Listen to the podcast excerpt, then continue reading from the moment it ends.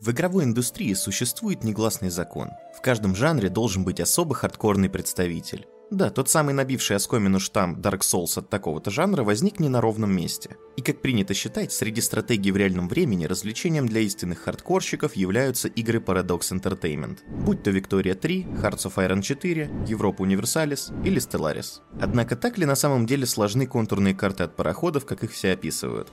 Добро пожаловать на канал X-Delate, уважаемые стратегии, великие комбинаторы и мастера геополитики. Сегодня вы станете свидетелями весьма необычного эксперимента. Мы поймали одного из наших авторов, ранее незнакомых с играми парадоксов, заперли его в подвале с ноутбуком и государем Никола Макиавелли и дали одно простое задание. Сиди и играй в Crusader Kings 3 и записывай впечатления. Благодаря самоотверженности плененного Писаки, сегодня вы узнаете, стоит ли новичку соваться в ряды третьих королей-крестоносцев, с какими нюансами предстоит столкнуться и почему вообще все так любят эту игру. Правда, чтобы наш подопытный автор смог нормально и, что самое главное, вовремя подготовить текст для ролика, потребовалось решить одну серьезную проблему. Нужно было провести ему интернет. Да такой, чтобы он и игру скачал быстро, и записанные футажи смог потом залить в облако. Да и мультиплеер ему пощупать пришлось, так что нужно было и с пингом что-то решать. На помощь нам пришел интернет-провайдер Дом.ру. Интернет от Дом.ру — это всегда стабильное соединение и скорость до 1 гигабита в секунду, благодаря чему можно будет крайне быстро скачать тот же Crusaders King 3 и играть в мультиплеере без задержек и обрывов соединения. В наши дни высокая скорость закачки это не прихоть, а необходимость. Серьезно, вы видели, сколько сейчас весят игры? Да и установка проблем не вызовет. Специалисты Дом.ру сделают все качественно и осторожно. Ремонт в любимой квартире не пострадает. Если уж они даже в подвал его провести смогли, то и с вашим жильем проблем не возникнет. Подключить быстрый и стабильный интернет можно по ссылке в описании. При оформлении заявки не забудьте про промокод, с которым пользоваться интернетом будет не только удобно, но и выгодно. И, пожалуй, самое время начать наш рассказ. Поскольку Crusader Kings 3 нафарширована механиками, что ваш Цезарь ножами, чтобы со всем этим великолепием разобраться, следовало бы заглянуть в обучение, с которым все очень и очень спорно. Смотрите сами. Самый базовый и важный этап знакомства с игрой – понять, что тыкать, как работают те или иные штуки и что вообще тут делать. И парадоксы даже пытаются помочь вам понять суть игры. Обучение щедро сдобрено солидными пластами информации буквально обо всем. От геймплейных механик до каких-то политических, исторических или юридических терминов, с которыми вам предстоит столкнуться. Но, как говорилось в бородатом анекдоте, есть один нюанс. Львиная доля пояснений по терминам распихана по вложенным сообщениям внутри окошек с обучением. Ну или, если точнее, у вас может быть целая рекурсия. Сообщение вложено в сообщение, вложено в сообщение, которое вложено в окно обучения. Конечно, с одной стороны, подобный способ подачи информации – это компромисс с точки зрения геймдизайна. Ну то есть и экран со всем текстом не забили, и всю маломальски важную информацию упаковали. Другой вопрос – а стоит ли все это читать? Текста в обучении хватит на небольшую курсовую работу, так что у неподготовленного новичка, скорее всего, глаза на лоб полезут от ужаса. Спешу успокоить, несмотря на обилие текста, обучение не сказать, что перегружено информацией, и вы получите именно тот пласт знаний, который вам потребуется. Учитывая, насколько мудреным было обучение в той же Hearts of Iron 4, это явно шаг вперед. Само обучение, к слову, не совсем рельсовое. За ручку вас, конечно, проведут по всем ключевым моментам, но тем не менее дают простор для творчества и для ошибок. К примеру, у меня случилась такая комичная история. Идет обучение ведения войны. По указанию игры я собираю войско и иду стучать по шлему своему вассалу по причине «совсем обнаглел». Вроде все идет хорошо, но внезапно я узнаю, что мой король решил лично поучаствовать в бою. Итог Монаршья особо получила сразу несколько тяжелых травм. Нанятый медикус, конечно, делал все, что мог, но все же моему правителю пришлось расстаться с глазом и ногой. Казалось бы, при чем тут Metal Gear, да?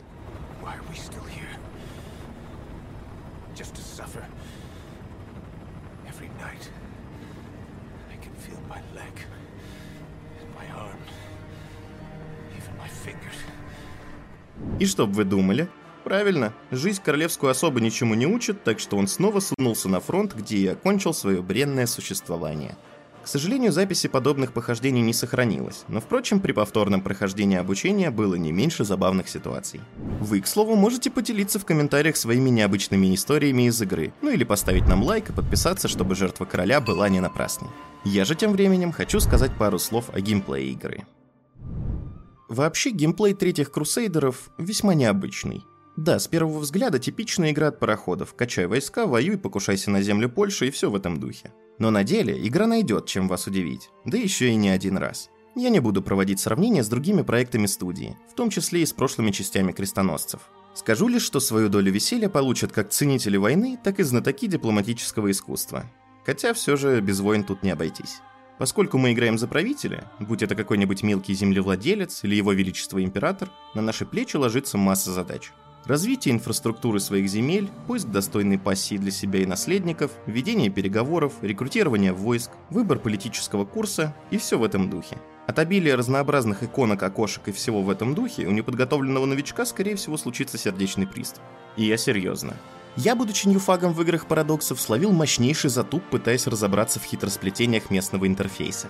Но что интересно, когда вы запомните, где что находится, подобное нагромождение уже не будет казаться чем-то ужасающим. Даже наоборот, обилие пиктограмм и всего в этом духе распределено по экрану с умом и знанием дела, так что бояться нечего, вы справитесь. Как при таком обилии механик выживать? Ну, скажу одно. Экспериментируйте. Ошибайтесь, проигрывайте и пробуйте снова и снова.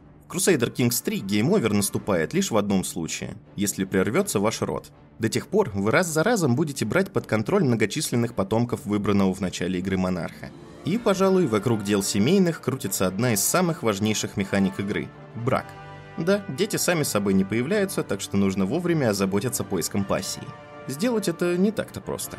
У каждой из кандидаток в жены есть множество параметров, которые стоит учитывать от отношения к вам до наследуемых и ненаследуемых перков. Если как следует запариться, то у вас будет род гигачадов-долгожителей, ну или очередным вашим чадом станет кривой и злобный карлик-неврастенник. Генетика она такая. К тому же ваш потомок не унаследует все ваши земли просто потому что. Для того, чтобы получить власть, которая и не снилась моему отцу, нужно еще при жизни озаботиться получением титулов. Грубо говоря, это ваше право всецело владеть землей. Соответственно, чем больше титулов вы заполучите и сможете оставить в качестве наследства потомку, тем больше будут его владения после кончины нынешнего правителя.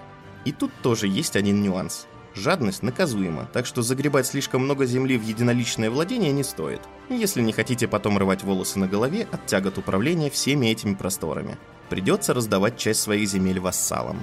Ну и не зацикливайтесь на юридических границах вашего государства. Границы – штука непостоянная. Они постоянно будут меняться. То кто-то кого-то захватит, то ваш сосед решит передать титул одному из своих вассалов. В общем, будет зачем наблюдать. Выстраивать отношения предстоит не только с членами семейства. Как и у любого правителя, у вас есть целая свита разных советников, каждый из которых преследует свои цели. Да, даже дружелюбный с виду епископ. И чтобы это братья не устроило внезапную красную свадьбу, нужно следить за их отношением к вам и вовремя оказывать давление, чтобы убедить жертву быть на вашей стороне. Я, к слову, не упомянул слона, занявшего нашу метафорическую комнату. Тип правления. Всего есть три типа правления – феодальный, клановый и племенной. Уже на этапе выбора монарха, за которого вы будете играть, вы фактически определяете свой тип правления со всеми вытекающими из этого выбора нюансами – к примеру, тот же феодал выстраивает все отношения с вассалами на основе договоров, в то время как вождь племени имеет ограниченную власть над своими вассалами.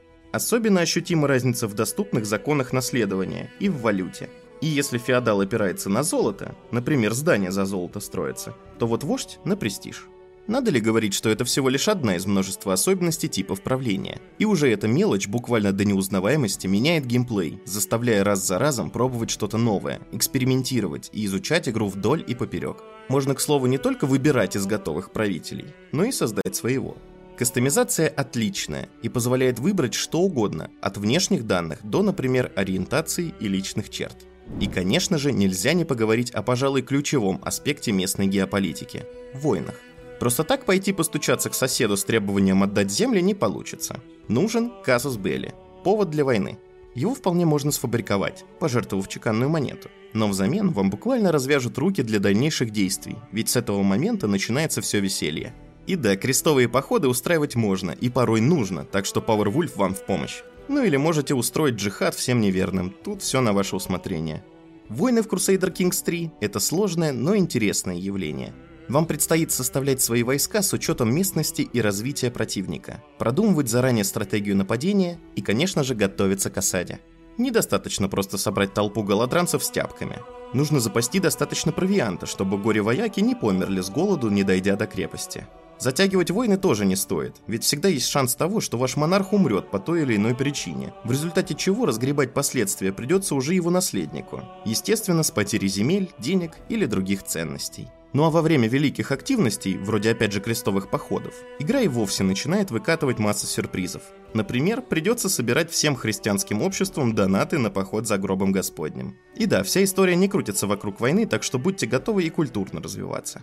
Система культуры и религии в крестоносцах гибкая, как профессиональный гимнаст, так что можно устраивать реформы до того, как это станет мейнстримом. А отыгрывать своего монарха строго по историческому канону никто не заставляет. Интриги так и вовсе – настоящий кладезь забавных ситуаций. К примеру, однажды мне сообщили, что один из моих вассалов задумал что-то недоброе. Казалось бы, типичная ситуация для средневековья со всеми этими интригами, подставами и тому подобным. Да вот только вассал – маленький ребенок. Спасли его возраст? Шутите, что ли? Я что, зря что ли за тирана играю, чтобы какого-то сопляка щадить? Угостил его отравленными сладостями и дело с концом. В прошлых главах этого ролика я пытался убедить вас, что Crusader Kings 3 это не страшно. Теперь же, пожалуй, попробую доказать вам, что эта игра не только не является прямо-таки хардкорной, но и может вас развлекать длительное время. И нет, я не собираюсь сейчас продавать вам DLC. Погружался в игру я исключительно в ванильной версии, да и амбассадоров пароходов я пока стать не успел. Речь идет о кое о чем другом. О модах. Как и в любой другой игре от парадоксов, тут есть поддержка мастерской Steam, забитой под завязку контентом. Есть буквально что угодно. Мелкие фиксы и правки, глобальные геймплейные моды, вроде того, что превращает ваших крусейдеров в Warcraft, а также разная забавная косметика. Почему я заостряю на этом момент? Ну, потому что мне кажется, что моды – одна из самых главных причин для новичка вкатиться в стратегии парадоксов. Вы можете изменить до неузнаваемости как всю игру, так и ее отдельные аспекты. Круто ли это? Да, черт возьми, это безусловно круто, и ради этого стоит перетерпеть обучение и геймплейные тяготы ванили. Да впрочем, и без модов игра генерирует просто уйму интересных и забавных историй, в которых вы принимаете непосредственное участие. Так что самое время подводить итоги. И вот мы подошли к вопросу, который задали в самом начале.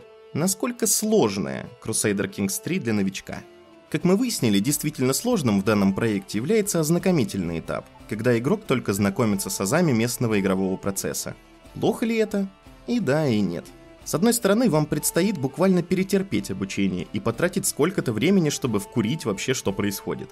А с другой стороны, все, что последует после знакомства с игрой, явно того стоит. Как посоветовал наш эксперт по пароходам, все, что тебе нужно сделать, чтобы понять эту игру, снять ее с паузы. Серьезно, мы настоятельно советуем вам попробовать Crusader Kings 3, особенно если вы ищете отправную точку для знакомства с проектами шведских мастеров стратегического ремесла. Ну а еще мы вновь благодарим наших бустеров, YouTube-спонсоров и патронов за материальную поддержку канала. Понравился ролик? Подписывайтесь, ставьте лайки и звоните в колокол.